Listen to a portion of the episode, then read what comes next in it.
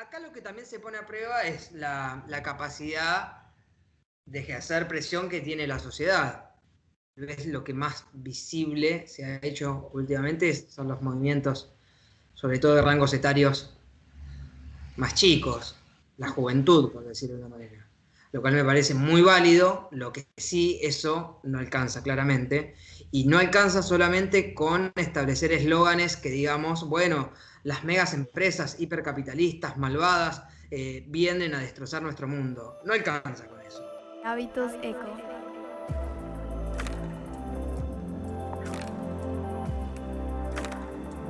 Hábitos eco.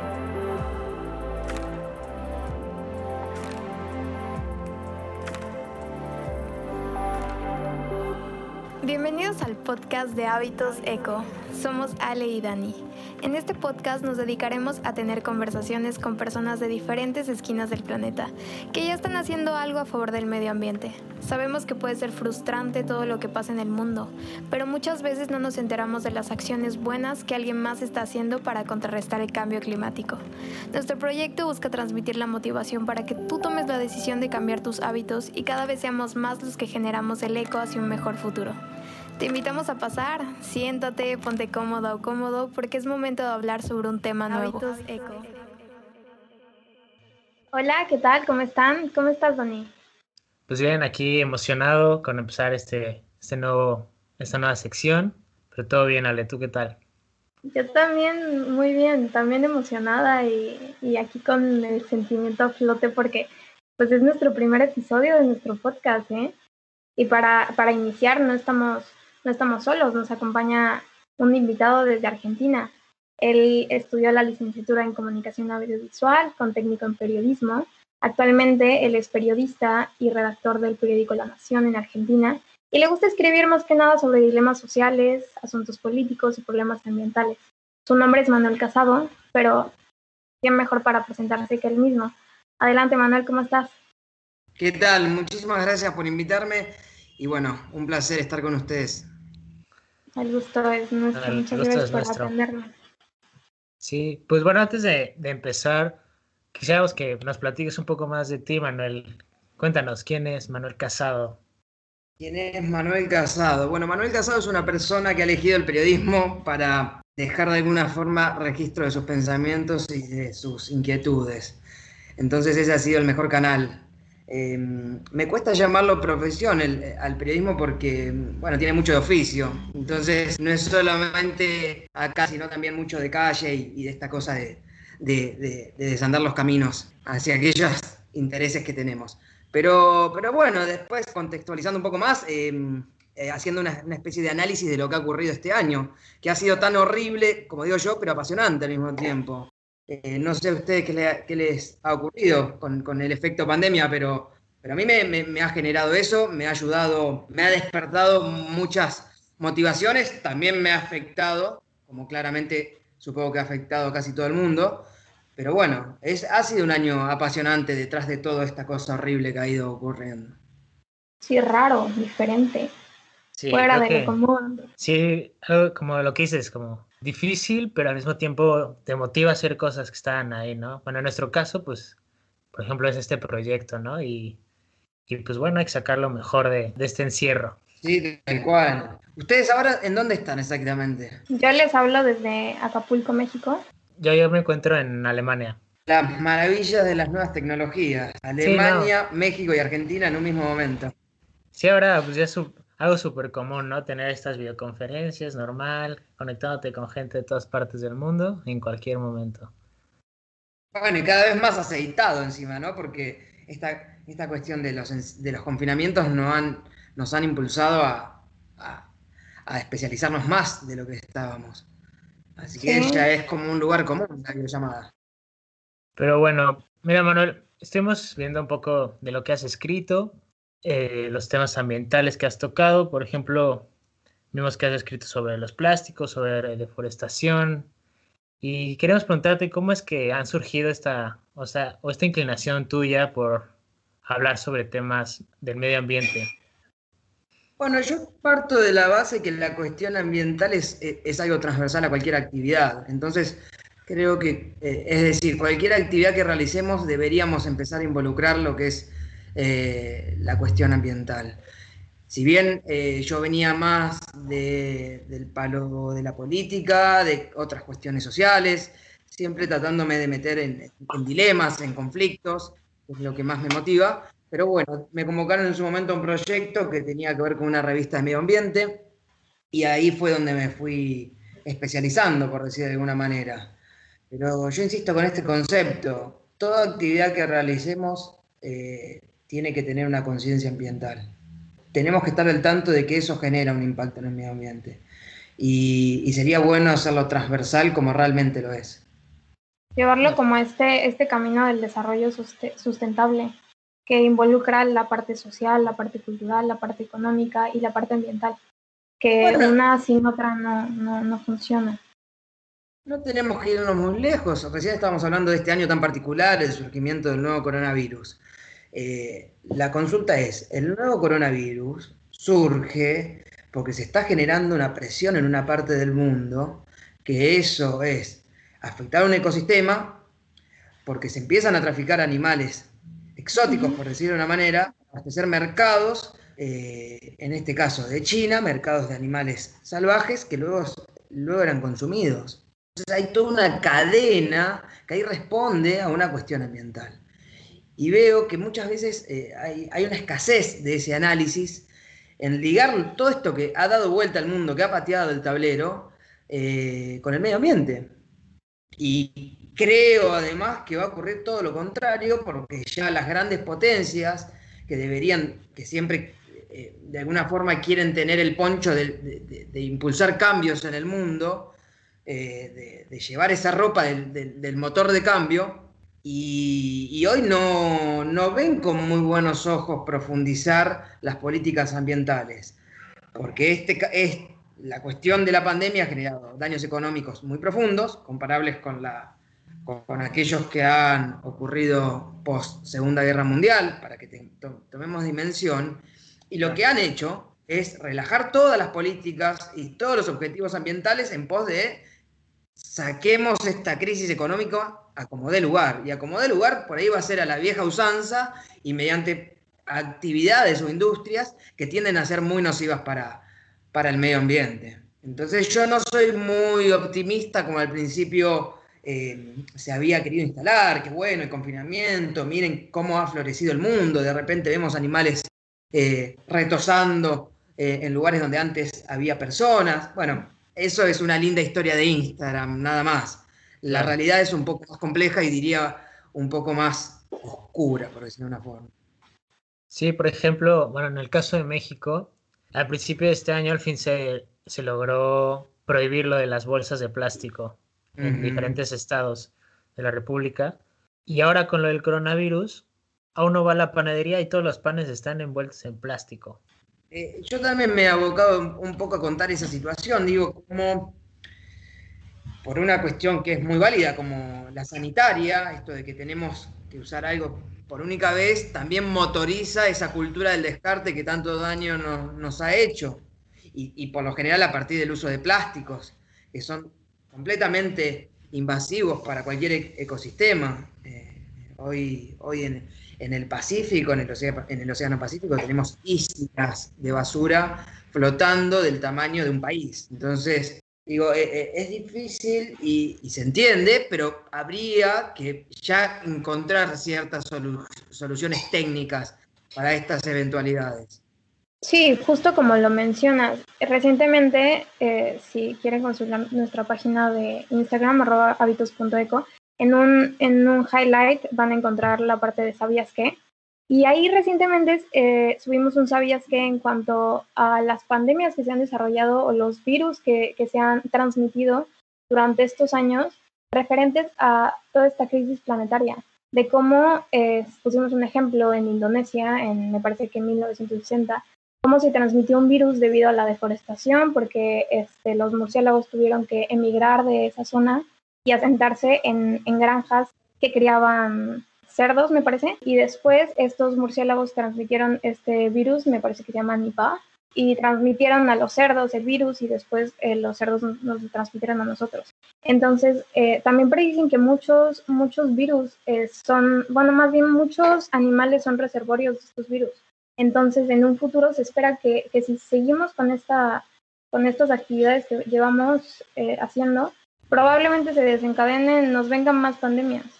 Sí, como te decía, para, para retomar esto, yo hace un tiempo atrás tuve una comunicación con un, investigador de Bolivia que está trabajando en, Estados, en Estados Unidos en una organización que justamente se dedica a hacer como un mapeo a nivel, mundial sobre aquellas zonas más calientes propensas a que un virus salte de animales salvajes y pueda afectar a la salud pública. Bien. Entonces, eh, lo que hay que tener en cuenta de entrada es el 70% de las infecciones emergentes en humanos provienen de animales y sobre todo salvajes. Y eso aumenta cuando se genera esta presión de la que hablábamos en sus ecosistemas, que muchas veces motorizan actividades que carecen de, un concepto sustentable o de una perspectiva ambiental. Bien, entonces, pero no solamente eso, no solamente animales salvajes, porque muchas veces han saltado virus de industrias de animales que provienen de de la ganadería, por ejemplo. Claro. La gripe porcina. Se hace en el 2009. Exactamente. La gripe porcina fue un resultado de tres virus que se vincularon en los cerdos y eso terminó saltando a humanos. Para que se den cuenta, ¿no? Y digo, y, y las investigaciones científicas también explican que someter animales a un determinado grado de estrés, como muchas veces ocurre en estas industrias ganaderas que están habilitadas, que están legislada, por decir de alguna manera, hace que eh, concentren mayor, eh, mayores virus y que eso pueda tener un, efecto eh, más grande en, la salud de, en la salud humana. entonces hay que analizar toda esa cadena, ni hablar del tráfico, de, lo que hablamos al del tráfico de animales, que siempre, obviamente, es clandestino. Y Manuel, continuando, este, como con lo que escribes. Eh, ¿Tienes algún tema en particular del que, del que te guste más hablar, de, del que te guste escribir, que, sientas como una pasión especial por, por algún tema ambiental? Bueno, yo eh, siempre trato de abordar justamente las problemáticas, saltar un poco de la coyuntura, si bien alguna, por lo general, tiene una relación con, con temas que predominan, pero meternos en problemática también nos ayuda a entender eh, qué es lo que nos está pasando. Pero meternos en la problemática significa ir a fondo, investigar y, vincularnos con esa problemática y encontrar realmente cuáles son las causas. Últimamente me encuentro estudiando un poco cuáles son las eh, respuestas que se está dando a nivel ambiental y en este contexto de urgencia eh, sanitaria que a su vez ha generado una urgencia económica digo, cuando se genera un torbellino de urgencias, de crisis, digo, la, eh, la lucidez para tomar políticas y la voluntad para tomar políticas ambientales empieza a fallar. Y bueno, hoy me encuentro un poco tratando de, ver de qué manera se está comportando acá la región latinoamericana con respecto a eso. Referente a eso, ¿tú cómo, cómo planteas o cómo ves que está ahorita, en tu caso, Argentina, en cuanto a política ambiental? Bueno, a ver, eh, siempre hay que destacar que nuestra región eh, cuenta con un, con un beneficio muy especial a nivel global. Es una de las regiones con mayor biodiversidad y tenemos una riqueza natural impresionante. ¿Qué es lo que ocurre con eso? Esa riqueza también ha sido vista como una especie de, como algo muy preciado por las industrias extractivas y eso ha llevado a que, digo, si las industrias extractivas son las que se encargan de generar las inversiones, de traer monedas más fuertes y demás, o motorizar las monedas más fuertes, y los, los gobiernos van a tender a, ser más eh, permisivos. Entonces, cuando justamente, cuando esas, eh, sobre todo en estas, en estas regiones que las, las crisis económicas son cíclicas, ocurre eso y muchas veces no se respeta ningún tipo de, política ambiental, porque eh, hay, que decir que, por ejemplo, en el caso de Argentina tiene una legislación bastante interesante en, temas ambientales. Por ejemplo, la ley de bosques, como por ejemplo la ley de glaciares. El tema es que muchas veces esas leyes no, concuerdan con el financiamiento pactado, no se les da eh, la viabilidad que amerita y, que fue legislado justamente. Entonces es como vaya y pase. Hoy en Argentina tenés una serie de, conflictos ambientales importantes, justamente por estas industrias extractivas, que va desde la deforestación, los, los desmontes, que están muy concentrados sobre todo en la, parte eh, norte del país, en el NOA, que coincide también con las zonas más empobrecidas, que son las provincias con, mayor pobreza, eh, tenés industrias nocivas para el medio ambiente, y ni hablar aquellas actividades que tienen que ver con, con el agro, o sea, la agricultura como la ganadería. Hace poco estuve leyendo, ahorita que mencionaba la reforestación, vi que hay un programa para en Argentina se llama Forestar para 2030. ¿Tú sabes algo al respecto? Sí, eh, a ver, ese programa coincide un poco, quiere ir de la mano con, con los Objetivos de Desarrollo Sostenible 2030 que establece la ONU. Digo, no los respeta casi nadie en el mundo. Es muy difícil seguir esa línea. Claro. Va, no debería ser difícil. No, no se está siguiendo. Eh, son una serie de puntos que indican cómo hay que resolver determinadas problemáticas, que también incluye el hambre, bueno, servicios básicos, el acceso a una vivienda, al agua y, demás. Más allá de ese programa que puede tener buenas intenciones, la realidad es, un poco distinta y, lo que marca es que la deforestación eh, ha ido avanzando, incluso en zonas que están prohibidas, como son las zonas de bosques nativos, que justamente son aquellos que están protegidos, protegidos por la ley de bosques, bosques que no pueden ser intervenidos bajo ningún aspecto. Ni hablar, eh, bueno, eso lo podemos linkear después también, la, deforestación que se genera tiene consecuencias. Esas consecuencias por ahí se manifestaron de manera más clara con los incendios, que es algo que ha trascendido incluso la, agenda nacional y, ha llegado a todo el mundo, que son los incendios registrados en diferentes partes de la Argentina, sobre todo lo que es el, delta del Paraná, zona de humedales, zona de prestigio internacional, y, también en Córdoba, una de las provincias que mayor eh, deforestación ha sufrido en los últimos 100 años. Para que te des una idea, el 70% del territorio de Córdoba a principios del siglo XX eran bosques nativos o bosques maduros. Hoy, ¿saben cuánto queda de ese porcentaje en Córdoba? ¿Cuánto queda? Menos del 3%. Menos del 3%. Pasó del 70 a menos del 3%. Y, son datos que no están actualizados, que ya llevan varios años. Porque ¿De qué año fue esos datos? Argentina, y esto estamos hablando, eh, y casi 8 o 10 años atrás, e incluso más, porque se han ido haciendo actualizaciones bueno, que no, no, esto es lo que estamos hablando también, eh, la falta de data, de información, de registros, es un problema para llevar adelante las políticas adecuadas. Sí, claro, porque antes las proyecciones a, a 2030 pues ya no son tan, tan No van a ser las mismas. Claro. Deben ser mucho más estrictas, supongo. Exactamente. Y, y, esto que les digo, a ver, por ejemplo, en el caso de Córdoba, la ley de bosques que, protege bosques nativos fue sancionada en el 2007. Y a partir de ahí se daba un plazo de un año a cada provincia para que realicen un ordenamiento territorial y digan, bueno, ¿dónde están sus bosques nativos? ¿Saben cuánto tardó Córdoba en adaptarse a la legislación? Tres años. En el 2010 recién.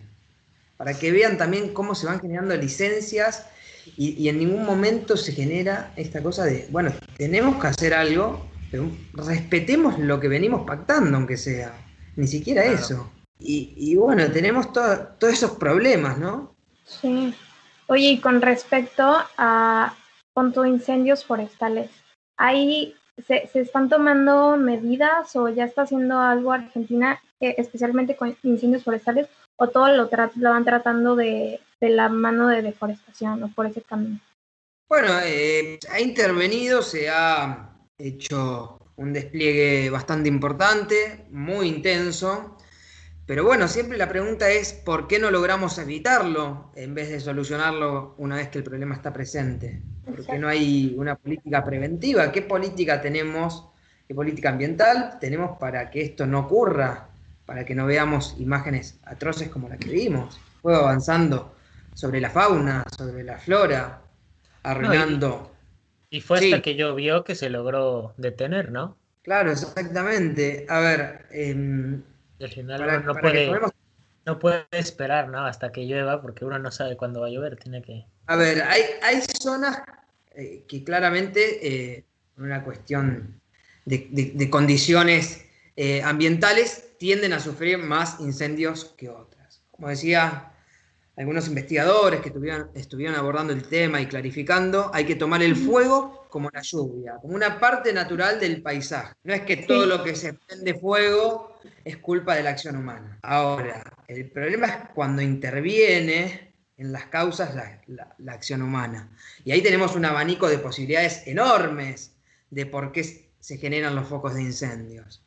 Y tenemos, tenemos un montón, o sea, hay en, este caso justamente de Córdoba, eh, la ciencia coincidió, eh, los actores científicos coincidieron en que más del 90% de los focos respondían justamente a la acción humana, ya sea de forma deliberada o por impericia. Entonces acá también tenemos eh, diferentes vertientes y entre las causas puedes ir desde las quemas de basura a cielo abierto, porque son zonas rurales donde el servicio de recolección de basura no llega, entonces los vecinos van y lo queman para limpiar el terreno con fines comerciales, justamente lo que hablábamos del agro, para hacer lotes de cultivo, por emprendimientos inmobiliarios o incluso hasta por litigios de tierra. Entonces son, es, muy grande el abanico y son diferentes eh, las causas. Sí, justo. Y, la verdad a mí me parece una tragedia todo esto que sucede en cuanto a los incendios forestales. Y gracias a los, a, los bosques, a los árboles, hay, esta captura de, dióxido de carbono y otros gases que en realidad nos ayudan para, para evitar esto del efecto invernadero. Entonces, al, quemar todos estos bosques, en realidad estamos revirtiendo lo que ya se había hecho durante años, que es reservar todos estos gases para evitar el efecto, pues ya como que valió todo lo que hizo el bosque porque ya lo estamos emitiendo a la atmósfera.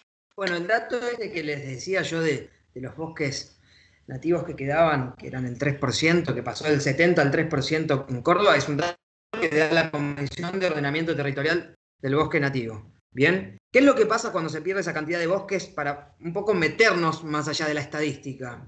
Cuando se pierde semejante cantidad de bosques, se genera un cambio del régimen normal de temperaturas y humedad de los suelos. Los bosques son reguladores climáticos, y ante la falta de esto se producen prolongados periodos de sequía y también se deja un territorio mucho más inflamable.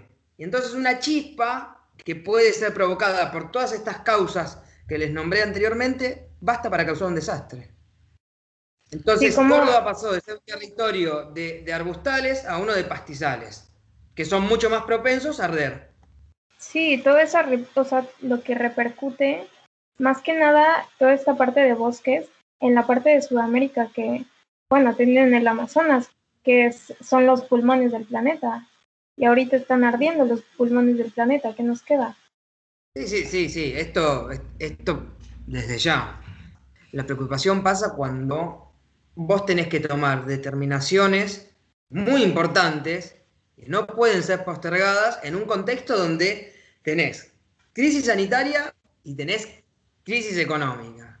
Hay que integrar esos dos componentes que son también esenciales. No va a ser la misma voluntad en pos del medio ambiente si la cuestión está marchando más o menos bien. Y fíjate que un, dato que me parece muy interesante es que toda esta crisis económica y crisis igual de salud pública viene de una crisis planetaria. Eh, viene de, de, todo esto del cambio climático, está afectando ya ni indirectamente, directamente estos sectores de la economía y la salud. Sí, tal cual, tal cual. A ver, por ejemplo, tomemos, tomemos un caso muy concreto. Argentina es un, por decirle de una forma, una potencia del, modelo agroexportador. genera muchísima ganancia y, es un motor de la economía. Pero claro, eso también tiene un costo, que por ejemplo es, en Argentina se siembra soja, que se vende a China, porque los chinos utilizan la soja para alimentar los cerdos que luego se van a comer. Entonces, vos, un desbarajuste en una parte del mundo genera consecuencias en la otra. Y todo con fines comerciales. Eso está claro. Porque además, los países de acá, más empobrecidos, que están en vías de desarrollo, si es que lo están, están más encorsetados a la hora de tomar decisiones. Y muchas veces, digo, no tienen la, potencia para contrarrestar una industria que es grandísima y que además genera toda esta ganancia que decimos. Después, igual podemos decir que esa ganancia queda en pocas manos, todo lo que quieran, eh, ni hablar. Pero digo, esas, esas ganancias ingresan al, país. Todo el tiempo se está consensuando entre actores que generan daño. Esto que mencionas es muy interesante porque, como decías, hace rato mencionaba lo de deforestación, que se intenta buscar soluciones en lugar de prevenir. Y ahorita que dices es lo mismo, ¿no? En, en lugar de, de, seguir mandando, bueno, estas exportaciones y estos intercambios, pues deberíamos buscar desde, desde dónde viene el problema, que es el problema desde estar exportando para que luego regrese y, sale más caro, en lugar de promover el consumo regional. Sí, sin lugar, a, sin lugar a dudas eso. El tema es cuando tu bonanza económica depende de esa industria. Claro. Sí, entonces ahí entran los factores, perdón, los factores de exportación de CO2, importación de tal. Entonces. Sí, sí. Y, y además, digo, uno de los grandes dilemas a nivel mundial incluso es cuánto eh, empleo generan actividades que hacen daño al medio ambiente y que no justamente involucra actores con un poderío económico enorme. Total, no, y es un imperio, porque ¿desde cuándo vienen esas industrias? Ya tienen mínimo 200 años, algunas, las más grandes. Sí, e igual la industria de la agricultura es un bebé en comparación de la industria de la energética y, qué es la que más efectos eh, genera en cuanto al medio ambiente, pero mira las ganancias que tiene, mira todo, cómo, cómo domina en cuanto eh, en la parte económica al, al, mundo. Yo, yo entiendo que por esta cuestión de, de, de, países empobrecidos, con poca capacidad de respuesta, vos no, no puedas desbancar de un plumazo una actividad que hace daño. Eso sería una inconsciencia al mismo tiempo. No habría un plan concreto para, para qué hacer después. El tema es cuando vos ya a esta altura seguís profundizando un modelo que está vetusto, que debe caducar en algún momento y que no consensuás cierto cambio. Entonces, bueno, ahí tenés algunas de las problemáticas y que, eh, incluso se, ha manifestado, se manifiesta cada vez, digo, el tema ambiental, si bien a la hora de tomar decisiones puede ser medio periférico, a la hora de generar posicionamientos políticos está muy presente. Y eso lo vemos a la hora de, elecciones nacionales y demás. Sobre todo en países tienden a ser más, más potencia. Sí, claro. Los movimientos ahora de Fridays for Future son más, mucho más fuertes en Europa. Y bueno, Europa, con, luego de lo que pasó con Estados Unidos, que, justamente un día después de las elecciones se hizo efectiva su salida del Acuerdo de París. Que ahora esperemos en dos meses regresen. Bueno, Biden había prometido eso. Veremos qué ocurre. Estados Unidos junto a China, las dos potencias económicas más grandes, son al mismo tiempo las más contaminantes, las que generan mayores, mayor cantidad de emisiones. Sí, justo ese es otro dato, porque justo ayer estaba leyendo sobre la cantidad de, bueno, la huella de carbono de, México. Déjame buscar aquí el dato, que México se posiciona en el lugar 12 a nivel global, bueno, en el 2018, es el último dato, y por ejemplo, México registró 477 megatoneladas de CO2 en el 2018. Bueno, pero Estados Unidos, que es el segundo lugar, esto es no, ni siquiera es el 10%. No, tal cual, son, países brutales. En China, más que Estados Unidos, o sea. En China ocurre que hay días donde, por culpa de la polución, la gente se tiene que encerrar en sus casas el, uso del barbijo, para ponerlo también en contexto pandemia, en los países asiáticos, en varios países asiáticos estaba estandarizado desde hace un montón. Perdón, ¿cómo le dicen al cubrebocas en Argentina? Bueno, eh, tapabocas en realidad, claro. Eh, ¿qué, nombre le dice? Tapabocas, eh, barbijos es, como un concepto más, más, técnico y científico, son diferentes. El tapabocas es como algo que te cubre simplemente, el barbijo ya tiene un componente más específico Ok, ok. Prevención. Sí, nada más, por palabritas de repente. Sí, sí, sí, sí, bueno, eso tenemos nombre para, para todo. Pero, pero bueno, y, justamente para, para contarte eh, cómo, por ejemplo, vayamos a, la, cuestión Estados Unidos. Mucha del, muchos de los estados en donde ganó Donald Trump han sido estados que habían quedado rezagados o más empobrecidos por las políticas ambientales llevadas años atrás por Obama. Y eran poblaciones que dependían de actividades completamente nocivas para el medio ambiente. Entonces ahí también se juega un choque entre, bueno, si vamos a llevar adelante un cambio que sea ambiental, hay que hacerlo lo más inclusivo posible, porque si no se va a generar esta, esta cuestión, que los sectores más empobrecidos o lo que se conoce como la clase trabajadora, y va, va a generar más simpatía por discursos que van a estar en contra del medio ambiente. Porque van a decir, bueno, yo necesito seguir trabajando y, mi trabajo depende de una industria por ahí petrolera o, de un campo agroindustrial. Entonces, no, bueno, la cuestión ambiental siempre termina, termina involucrando a las grandes ciudades, a las ciudades eh, más académicas, más cosmopolitas, a los polos tecnológicos. Y no, no es así tampoco. Entonces, bueno, ese es el escenario que también tenemos. Sí, a veces intentamos creer que podemos, que nuestra población puede soportar un tipo de cambio así, como tal vez eh, la introducción de energías renovables, cuando en realidad eh, tu, tu, país está tan acostumbrado a los combustibles fósiles y hacer un cambio de esa magnitud repercute en, en, muchos aspectos. Sí, tal cual, tal cual. Y esa es la dicotomía, creo, y ahí está el tema real de lo que está pasando. Incluso si son las grandes potencias las que no, no pueden llegar adelante ese cambio, imaginemos lo que ocurre en sectores o en países más empobrecidos. Eh, muchas veces también son sometidos por multinacionales que provienen de las grandes potencias y generan una extracción a rolete de, sus bienes naturales. Sí, por ejemplo, ahorita en México se está pensando abrir refinerías en los siguientes años, cuando el camino debería ser hacia algo sustentable, ¿no? Bueno, sí, ahorita se frenó un poquito esa parte de energía renovable. Bueno, porque consiguió cierto rechazo. Igual entiendo que en México un poco la, lo que es el movimiento ambientalista no está tan presente, incluso teniendo muchas complicaciones. Hablábamos de la polución en las grandes ciudades, Ciudad de México. Eh, ahora, digo, eh, acá tenemos un claro ejemplo. Hablamos de algo que viene a ser un gobierno más popular, que tiende a encauzar determinadas luchas, ha decidido tomar una decisión que va por el camino desde las industrias extractivas. Digo, como también aquellos gobiernos que tienden a vociferar determinadas causas, la cuestión ambiental le ha sido completamente ajena, históricamente. Y estoy hablando justamente de los gobiernos populares o populistas, como se conoce a veces de manera más peyorativa.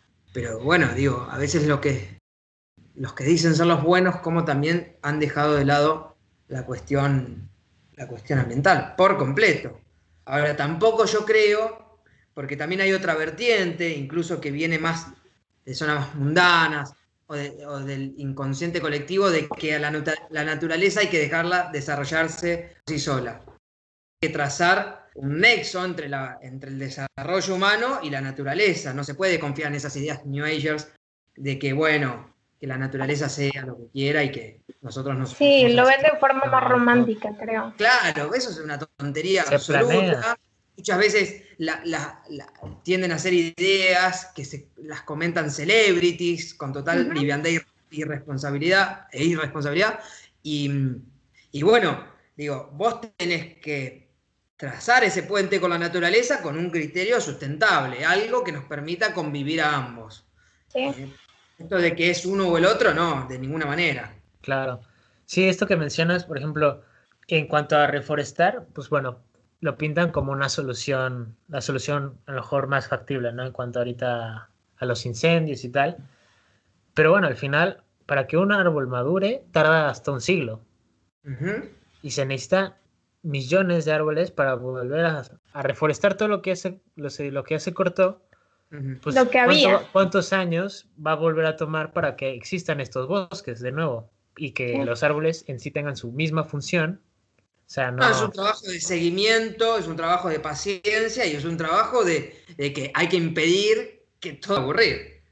Oye, Manuel, y yo tengo una duda que me gustaría saber tu opinión. Retomando sobre esta parte de los gobiernos, ¿tú crees que el hecho de que algún un gobierno sea eh, derecha o izquierda tenga alguna repercusión en cuanto a, políticas ambientales o a decisiones ambientales? ¿Crees que está de la mano?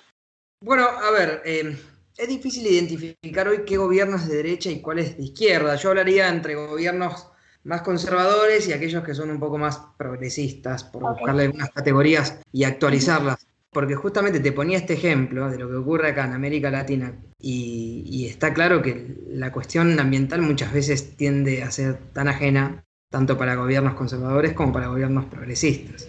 Si bien la política comunicacional es diferente, de un lado se promete, nos encausan determinados temas, eh, los cambios no siempre son tan distintos. Está bien que algunos deliberadamente tienden a profundizar tal actividad, pero hay otros que no dicen vamos a profundizar y dejan que se profundice. No generan un cambio que contrarreste eso. Entonces ahí hay un uno es deliberado, otro es ineficiente, entonces termina ocurriendo eso. Yo creo que siempre hay que acudir a, no sé, a ejemplos puntuales. Muchas veces eso también varía de acuerdo al territorio, a, cómo está poblado ese territorio, a qué industrias se han o qué industrias han podido eh, tener mayor desarrollo. Pero sí, es difícil identificar como que, bueno, si sos de tal costado ideológico, la cosa va a funcionar bien eh, per se.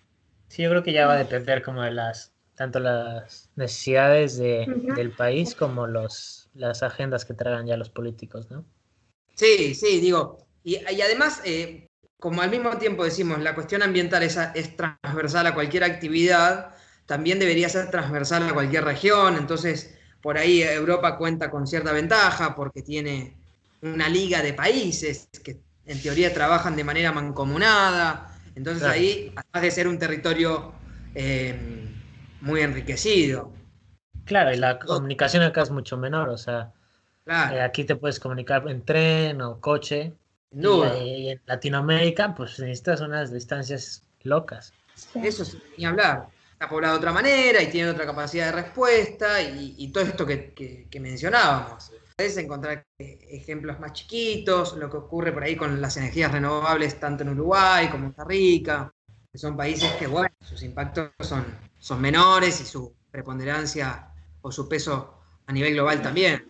Hay una frase muy interesante que dice, todos tenemos en términos ambientales una responsabilidad compartida, pero al mismo tiempo diferenciada. Y en diferenciada tenemos que ver cuáles son los que tienen mayor peso y qué respuestas se están generando para, generar, para causar un cambio que mejore nuestra relación con el entorno natural.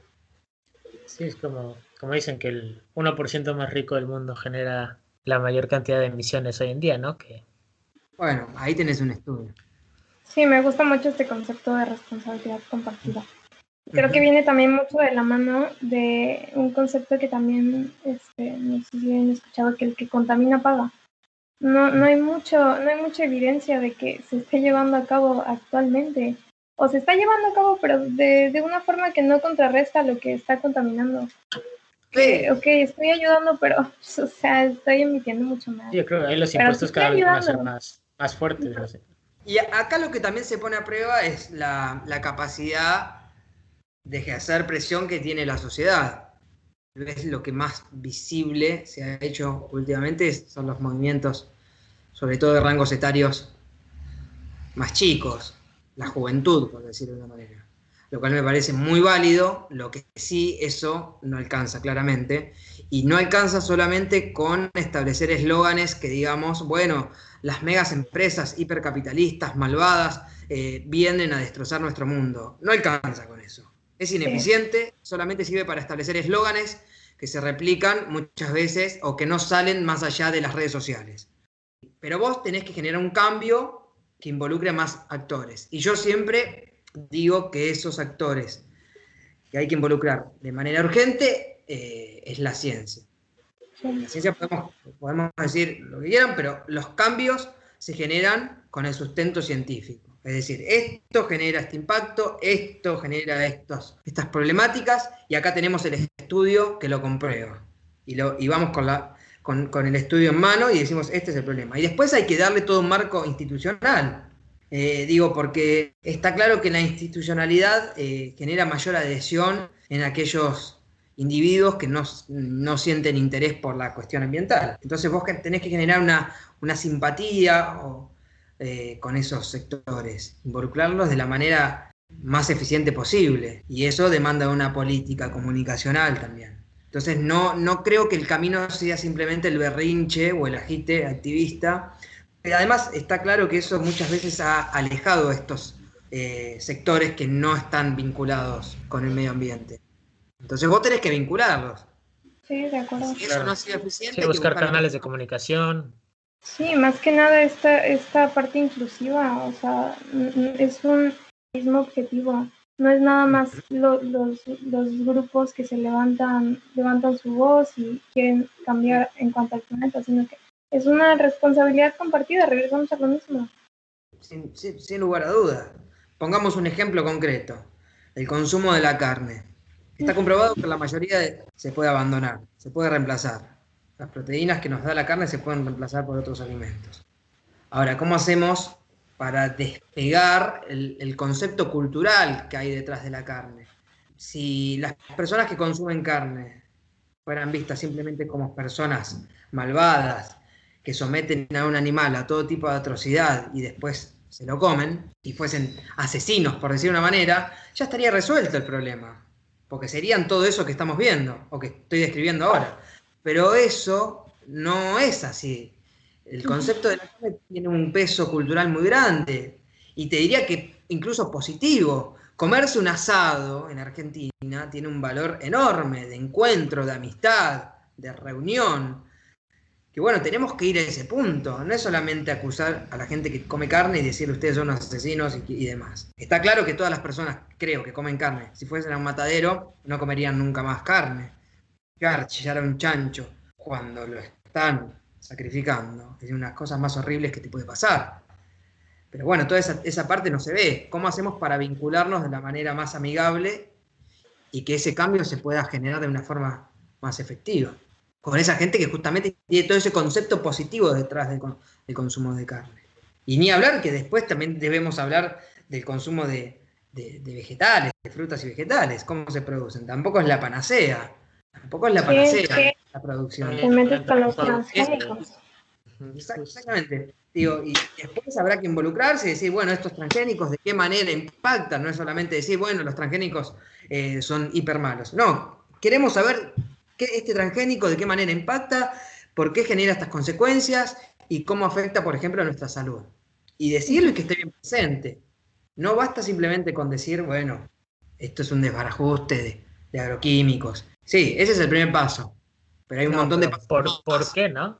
Exactamente. ¿Por qué? Simplemente repetí un eslogan. Hay que involucrarse. Entonces, digo, y eso demanda de una voluntad social mucho más grande de la que creo que se está generando. Bueno, muy interesante lo, que mencionas, pero ahorita cambiando un poco la dirección. Tú además de los artículos o de lo que escribes eh, referente a todos estos problemas ambientales, haces o te, o te gustaría en tus planes hacer algo más como relacionado al cambio climático, en cuanto a actividades o hábitos? Bueno, yo siempre lo que digo es que los periodistas no somos los protagonistas, nosotros somos un canal de comunicación con un hecho concreto que queremos contar y el público al que queremos hacerle llegar esa información. Eh, somos como... Creo que mi rol es ese, y creo que mi actividad eh, va a pasar por ese lado, ser un puente entre estas dos partes. Y claramente lo que me gusta es hacer eh, investigaciones exhaustivas que puedan abordar determinadas problemáticas de la manera más completa posible. Eh, involucra, y que sea siempre una, que tenga una trans, que sea transversal a todas las actividades que podemos ver implicadas. Oye, Manuel, ahora metiéndome con la parte tu parte sentimental. ¿Qué te... Suena un poco raro eh, la introducción de esta pregunta. se acabó la metal, ahora O sea, ¿qué te motiva a seguir? ¿Qué, qué dices? O sea, porque creo que todos seguimos un camino, empezando también por una parte que dices, este, yo, quiero hacer esto porque tengo la intención de cambiar esto. Entonces yo creo que siempre nos sigue esa parte sentimental. ¿A ti qué te, qué te sigue? bueno, ya los puse con lo que venía contando. Esto como eh, llegar al hueso de, determinada, de determinado tema eh, con el pensamiento más crítico posible. Algo que no sea Claro, que no genere algo que un poco pueda romper con determinadas posturas que creo que están siendo, no sé si erradas, pero muchas veces tienden a ser playitas, que no van a lo profundo. Entonces, eh, la motivación siempre va por eso. Sí está claro que tengo una preferencia por las problemáticas, porque son, tal vez es, eh, eh, es, una condición natural que me sale con esos temas. Me gusta meterme en el barro, en los, en, los conflictos. En el debate.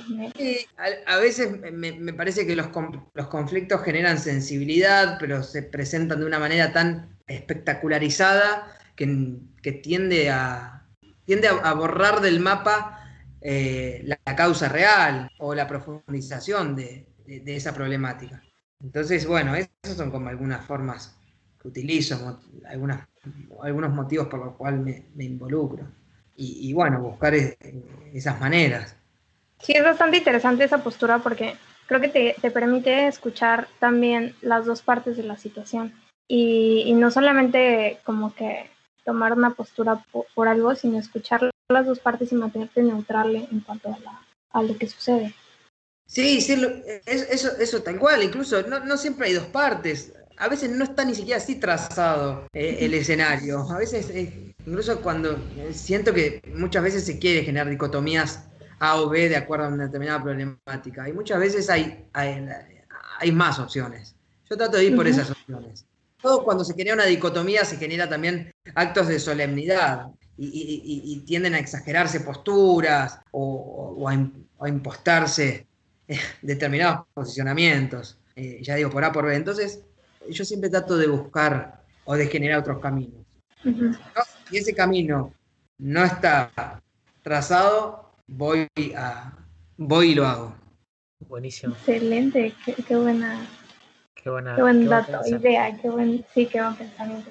Fíjate, algo que nosotros encontramos importante y más creo que hoy en día en tiempos de pandemia es el hecho de qué consumimos, y, pero consumimos de información. Hoy en día hay mucha información, no sabemos, uno no sabe si lo que lee es verdad, como lo que mencionabas, ¿no? Esos, esos posts de, que nada están eh, para Instagram y luego uno no se entera de lo que en realidad hay detrás. Por ejemplo, desde tu punto de vista, ¿tú qué libros, artículos o, textos como recomiendas leer o, que tú personalmente lees para mantenerte informado sobre estos temas?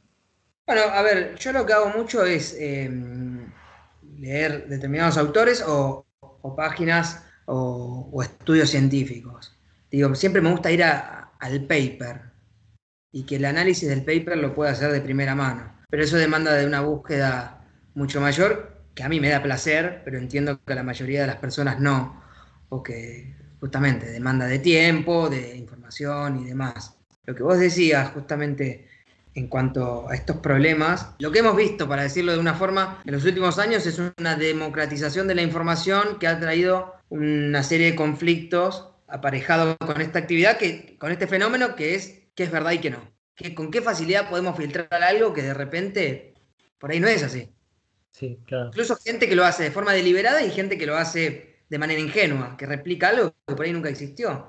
Pues te aseguro que puedes hacer un experimento con eso, filtrar una información falsa en Twitter y por eso se genera en primicia de algún medio de comunicación masivo. Y con ese nivel de locura comunicacional podemos hacer del mundo, básicamente. Eh, hay las fake news, lo que es la posverdad y lo que es un concepto que también manejo, que es el de la infoxicación.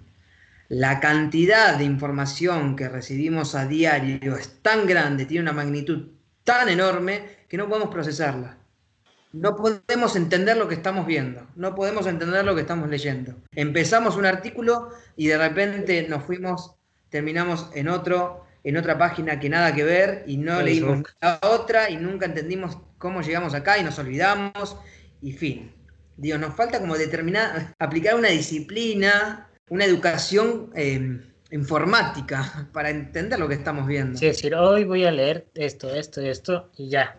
Acá en Argentina, ¿no? Sí, acá en Argentina hay un proyecto muy interesante que se llama Chequeado, que es, bueno, em, una especie de medio que se dedica a corroborar determinadas eh, estadísticas o, frases o, temas que pasaron por la coyuntura y se dedica a saber si eso fue verdad o no. Por ejemplo, a ver, vamos a un caso. El virus en China se inventó en un laboratorio. Miren qué tan lejos llegó esa información. Y había salido de, de, de la TV italiana, y nunca, nunca se sabe bien de dónde salió, pero bueno, la investigación era esta, salió ¿no? un informe en la televisión italiana que parece que fueron a fondo y además tiene un sustento científico y que esto, que aquello. La primera revista especializada que justamente había brindado esa información, que en realidad era en China, eh, un laboratorio eh, tuvo, hizo, tuvo un invento y bueno, pudo manipular de alguna forma el virus, pero de alguna manera este virus que está afectando el mundo pudo haber sido, eh, habido, pudo haber pasado por manos humanas para generar daño a la salud pública.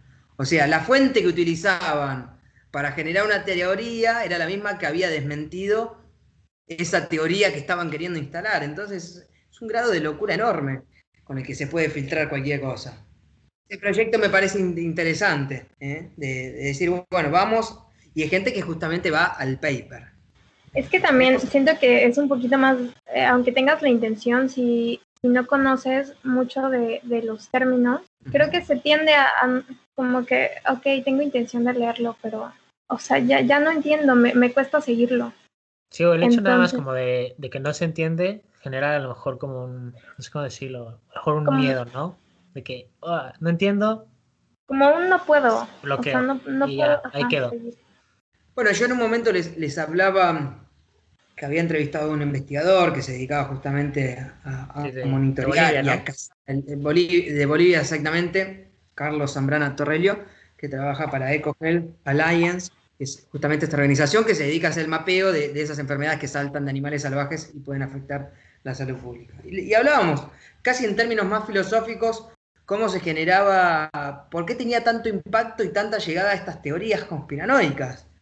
Y bueno, él, él por un lado entendía que hoy, y coincidamos en esto, de que hoy las sociedades se han instruido mucho más en cuestiones de entretenimiento y han perdido capacidad académica en, temas más concretos como, bueno, cómo se genera un virus y cómo, cómo qué capacidad tiene eh, esa teoría que estás sustentando para que sea real.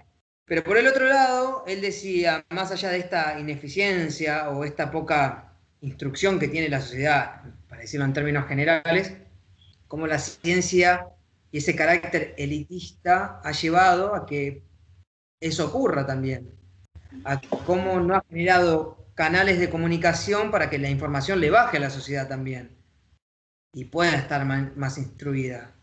Se genera como una élite del conocimiento, donde incluso los actores de esa élite no se ponen de acuerdo, se pelean, hay mezquindad y empiezan a fallar en su rol pedagógico o en su capacidad de educar a una sociedad. Y, e igual, este, como la, la, sociedad es bastante susceptible a, a, todas estas fake news y como también ellos contribuyen a esparcirlas. Porque igual en los, en los grupos de Facebook, no, no sé si, es, si Argentina, que, los termómetros donde entrabas a, los, a no sé, centros comerciales, a centros de autoservicio, que, te, te mataban las neuronas. y mucha gente lo sigue creyendo y vas y te, te, lo ponen en la mano. Bueno, sí, esto eh, funciona de esta manera. Es, más, es mucho más fácil creer este tipo de teorías que pasar más tiempo y pensar con cierta lógica que aquello que estás reproduciendo puede ser sostenible de alguna forma. Digo, ¿qué, teoría, qué, estructura aplicás para decir, bueno, esta conspiración a la cual nos están sometiendo tiene este sustento? Si te vas a tirar a la pileta de la conspiración, primero tenés que asegurarte que tenga agua, porque si no, te vas a dar la cabeza de frente. Pues bueno, ya para empezar a cerrar, eh, nos gustaría saber como tu punto de vista de... Mencionábamos lo de la Agenda 2030. ¿Tú, desde tu punto de vista, crees que todavía estamos a tiempo, el mundo en sí, de, de poder hacer un impacto a favor al medio ambiente? ¿O, o tú cómo lo ves? Bueno, eh, yo creo que sí. A ver, si hay algo que nos ha dejado como resultado del confinamiento es que parando determinadas actividades, la naturaleza demostró cierta capacidad de respuesta y mejoraron algunos índices. El tema es, bueno, cómo consensuar nuestra, nuestro desarrollo con, con el bienestar natural. Y los lineamientos están planteados. El tema es que se empiecen a aplicar las medidas y los compromisos que se han asumido. Y hay que responder a aquello que dijimos que íbamos a hacer. Claro. Dice y llanamente. Y, e involucrarnos, digo. Las acciones individuales, si bien no cambian resultados globales, sí son necesarias y sí nos deberían dar las herramientas vinculadas con, con el sector privado, con la ciencia, con las instituciones, las herramientas para llevar a cabo esos cambios. Pero bueno, sí, la verdad que ha sido un año que, que todo se fue al demonio y que es muy difícil trazar horizontes cuando no sabemos bien lo que está, lo que está ocurriendo, cuándo va a terminar esto, como se dice, cuando termine esto, cuándo termina esto. Estamos navegando en la nebulosa. Sí, yo creo que va, va a variar de acuerdo a, a, cada país, ¿no? También del poder adquisitivo que tengan. Va a empezar a, a moverse distinta la economía. Sin lugar a dudas. Esperemos que, bueno, se genere cierto cambio progresivo en pos del medio ambiente. Sí. Siempre parto de una, de una tesis un poco pesimista, pero bueno, ese es mi problema. Veremos qué pasa. Tú, Manuel, ¿qué le dirías a las personas que, que hoy en día o mañana quieren empezar a hacer algo por el cambio climático? ¿Por dónde les dirías que, que empiecen? O... Bueno, que reconozcan un poco el espacio que ocupan, que empiecen a identificar con cierta conciencia qué actividades realizan, que se instruyan y que vean la forma de, de, reducir los impactos de esas actividades y que vean la forma de emprender ciertas actividades que pueden ser hogareñas, grupos de espacios donde se generan, no sé, una huerta, vos vivís en una ciudad que las ciudades tienen problemas de hacinamiento, bueno, una huerta en tu balcón podés construir, podés empezar a separar la basura y podés empezar a informarte también. Digo, son pequeños cambios, no están al alcance de nosotros los grandes cambios, pero esos cambios esos pequeños cambios sí tienen un peso. Entonces hay que empezar a realizarlos. Después, bueno, tampoco puedo ser un gurú de... No es el rol que me gusta ocupar a mí. Claro, eh, claro, personalmente, ¿no? Sí, sí, digo, tampoco puedo... Es, es, difícil generar, generar ciertas teorías de cambios porque, bueno, las realidades de las personas, de acuerdo a la posición que ocupan, son tan difíciles que, que es difícil dar un consejo, ¿no?